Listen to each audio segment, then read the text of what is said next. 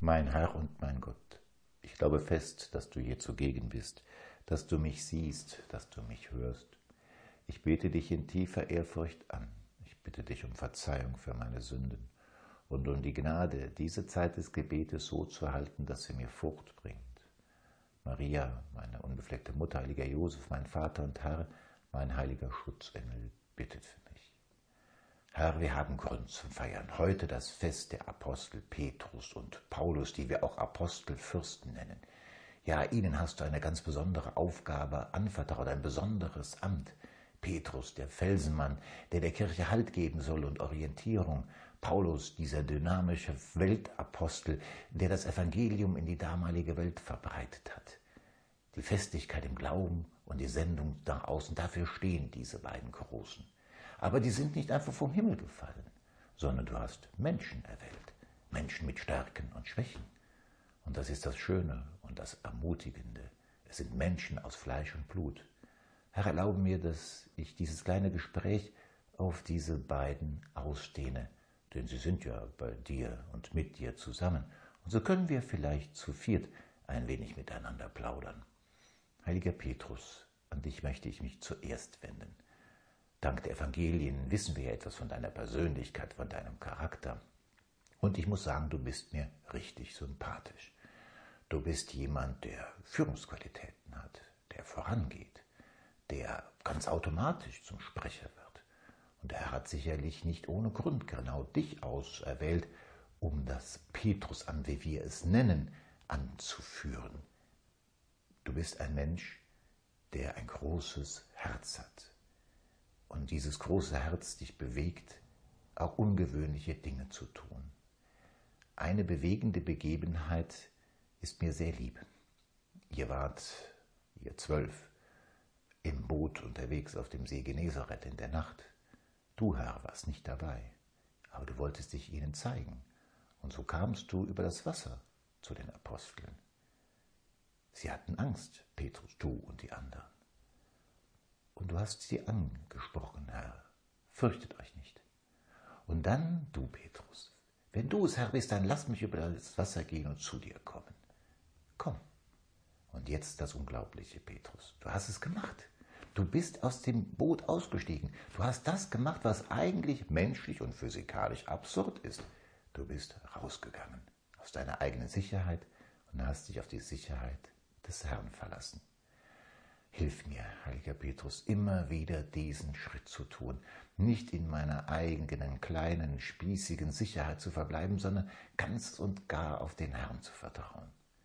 Ja, und dann kommt auch deine menschliche Schwäche zum Vorschein, die doch wir alle haben. Denn du siehst die absurde Situation, du siehst Wind und Wellen und dann beginnst du zu sinken. Aber jetzt tust du wieder das Richtige. Herr, rette mich. Du wendest dich sofort an den Herrn wenn du in eine Schwäche gerätst. Und der Herr, du Herr, streckst ihm sofort die Hand entgegen. Ist das nicht wunderbar? Du kannst unsere Schwächen verwandeln in Stärke. Du ziehst uns heraus. Wir müssen nur auf dich vertrauen. Heiliger Petrus, es gäbe noch so viel über dich zu sagen. Eine Begebenheit ist natürlich auch sehr bewegend, sicherlich die dunkelste Stunde deines Lebens. In der Nacht, als du, Herr, verraten wurdest und du, Petrus, ihn verleugnet hast. Dabei hat sich am Vorabend auch wieder dein großes Herz gezeigt. Und wenn alle dich verlassen, ich verlasse dich nie. Du hast es ehrlich gemeint, aus ganzem Herzen. Aber du hast auch erlebt und gesehen, dass unser eigenes Herz zu klein ist, den guten Willen zu erfüllen. Wir brauchen die Gnade, das Erbarmen, den Beistand. Wir vergessen manchmal, Petrus, dass das, was du da erlebt hast in dieser Nacht und die Verleugnung, die du zu verantworten hattest, dass das vor Pfingsten war. Wir haben schon Pfingsten gehabt und wir sind Gefirmte, haben also den Heiligen Geist empfangen. Wir können eigentlich uns nicht auf diese Schwäche berufen, die wir ohne die Gnade haben. Du jedenfalls, Petrus, hast bereut, Du gingst hinaus und weintest bitterlich. Es gibt einen Film, ich weiß nicht, ob es so war, aber es hat mir sehr schön gezeigt, wie du, Maria, denn du bist ja schließlich auch hier bei uns, vielleicht eine große Hilfe warst. Es wird gezeigt, dass du, Petrus, weinend dich zu Füßen deiner Mutter, Jesus, geworfen hast, die Trösterin der Betrübten. Petrus, hilf uns. Hilf uns, dass wir unsere Fähigkeiten zur Verfügung stellen, damit du, Herr, daraus das Große machen kannst, was du willst. Denn wenn es auch noch so wenig ist, was wir haben, in deinen Händen wird es wirklich groß. Heiliger Paulus, so möchte ich mich nun auch an dich wenden. Dank vieler Streitigkeiten und Spaltungen, die es gab, wissen wir eigentlich viel von dir. Denn deine Briefe hast du geschrieben an die Gemeinden, weil oft da eine Situation war, in der du eingreifen musstest. Und deine Briefe, sie schildern deine Wortgewalt.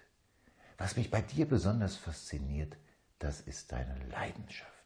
Wirklich ein Mensch aus Fleisch und Blut, der sich mit Herz und Seele einsetzt.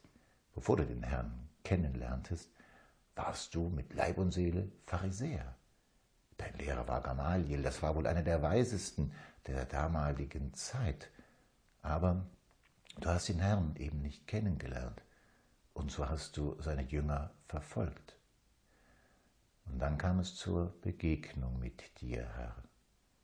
Du, Herr, hast Paulus angesprochen mit den Worten, Saul, Saul, warum verfolgst du mich? Herr, an dieser Stelle, es ist so berührend zu sehen, dass du dich ganz mit uns identifizierst, dass du mit uns ganz eins bist. Denn du sagst nicht, warum verfolgst du meine Jünger? Warum verfolgst du mich? Ganz eins machst du dich mit uns, Herr. Es ist gut zu wissen, dass wir niemals allein sind.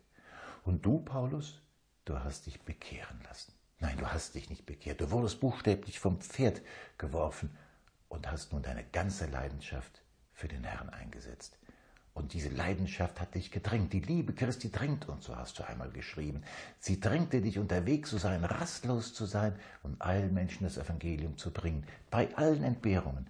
Es war dir eine Freude, nicht nur ein Anliegen, eine wirkliche Leidenschaft, das Evangelium zu verkünden. Nicht ein äußerer Zwang, sondern ein inneres, wir würden vielleicht heute sagen, Bedürfnis. Wo kommt das her? Du hast einmal geschrieben, die Liebe Gottes ist ausgegossen in unsere Herzen durch den Geist, der uns gegeben ist. Ja, Paulus, du hast die Liebe Gottes in deinem Herzen erlebt, diese Liebe, die dich gewandelt hat. Und diese Liebe ist es, die dich gedrängt hat und die die Energie gegeben hat und Kraft.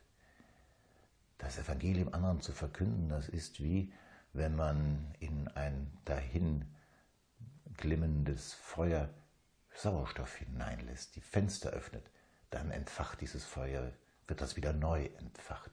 Wenn wir das Evangelium für uns behalten, dann verkümmert es, dann verglimmt es, dann erlöscht es. Paulus, du zeigst uns, wie wir das Feuer wieder groß machen können, indem wir uns auf die Liebe besinnen, die uns ins Herz gegeben ist. Und etwas weiteres, sehr Tröstliches, lieber Paulus, hast du geschrieben. Da geht es ums Beten einmal. Und dann schreibst du, du großer Völkerapostel, du, der wie kaum ein anderer vom Herrn verwandelt worden ist, du schreibst da, wir wissen nicht, worum wir in rechter Weise beten sollen. Der Geist selber tritt für uns ein, mit Seufzen, das wir nicht in Worte fassen können. Ich gebe zu, mir fällt es nicht immer leicht zu beten. Und dann sitze ich vor dir und weiß nicht, was ich sagen soll oder meine Gedanken schweifen ab oder ich versuche das Gebet, die Zeit mit dir herauszuzögern. Und du, Paulus, du hast wohl auch Ähnliches erlebt. Auch dir fiel das Beten offensichtlich nicht immer leicht. Aber wie schön ist es, Herr, und das hat uns Paulus übermittelt, dass du dich einfach freust, wenn wir da sind und dass dann der Geist für uns eintritt, wenn wir keine Worte haben. Wichtig ist es, bei dir zu bleiben, zu bleiben, damit das Feuer deiner Liebe wirklich in uns entzündet bleibt. Ihr großen Heiligen im Himmel, Petrus und Paulus, ihr gebt Zeugnis von unserem Herrn, von dir, Herr. Sie sind sichtbare Zeichen, dass die Erlösung Realität ist und Wirklichkeit. Helft uns, helft mir, und dass wir uns auch verwandeln lassen von dir, Herr, dass wir unsere wenigen Gaben, die wir haben, von dir groß machen lassen. Und so wie du, Petrus, vielleicht nach deiner Verleugnung zu Maria gegangen bist, so wollen wir das auch immer tun. Wir wollen zu deiner Mutter gehen, die du uns ja auch zur Mutter gegeben hast, und sagen, Mutter, hilf uns. Du bist die Hilfe der Christen. Du bist die Zuflucht der Sünder. Du bist die Ursache unserer Freude. Es gibt so viele Anrufungen. Heilige Maria, Mutter Gottes, hilf uns jetzt und in der Stunde unseres Todes. Amen.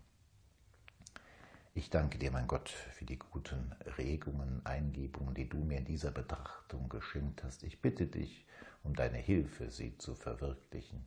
Maria, mein unbefleckte Mutter, heiliger Josef, mein Vater und Herr, mein Schutzengel, bittet für mich.